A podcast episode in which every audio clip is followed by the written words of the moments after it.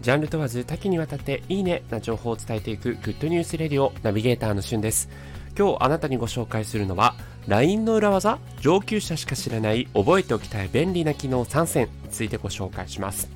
1つ目はスタンプをよく使う順に並び替えることができるという機能ご存知でしょうか？やり方としては設定を開きスタンプというやつを開いてマイスタンプの編集というところを押すと順番を入れ替えたいスタンプをえー、いろいろとドラッグして動かすことができます。まあ、よく使うものはね、やっぱ左に置いときたいとか、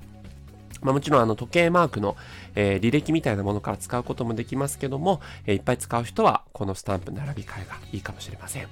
それから2つ目が1人だけのグループを作ると、えー、自分用のメモ機能という形で自分用に LINE を送るとそれがメモになるというね、そういったものもあります。まあ、キープメモという公式の機能がついたので、まあ、このあたりはね、特に不要かなという感じる方もいるかもしれませんが、えー、そういったグループ、自分だけのやつを作るというやつもあります。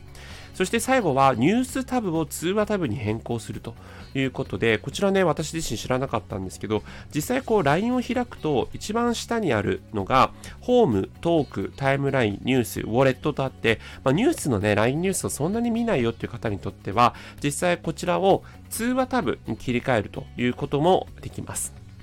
まあそもそも LINE 電話はあまり使わないよという方もね、いらっしゃるかもしれませんが、やり方としては設定画面を開いていただいて、えー、そこに通話という、えー、メニューがありますので、その通話の一番下に、えー、行くと通話ニュースタブ表示というメニュー構成があります。これを、え実際に通話というところを押すと、あら不思議、ニュースタブが通話タブに変わるんですね。で通話タブに変えると、実際どんなことが起こるかというと、え実際にこう LINE 電話をかけた履歴、着信履歴とか発信履歴みたいなのが残ります。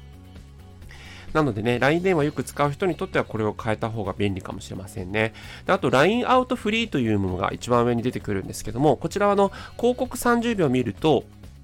え、国内であれば固定電話に最大3分、え、携帯電話であれば最大1分の通話ができるという機能です。まあ、1分だとね、ちょっとなかなか LINE と、LINE 通話を使わずに、え、普通の通話でできるんですけど、1分だと短いので、まあ、使い道としては、例えばお店にかけるという時にこの LINE アウト機能を使うと、まあ、通話でね、20秒、えー、いくらいくらとかかかる通話プランの人にとっては、無料でお店に最大3分までかけられるのは便利な機能かなというふうに思いますので、ぜひ LINE アウト使ってみてください。以上、上級者しか知らない LINE 裏技についてご紹介しました。それではまたお会いしましょう。Have a nice day!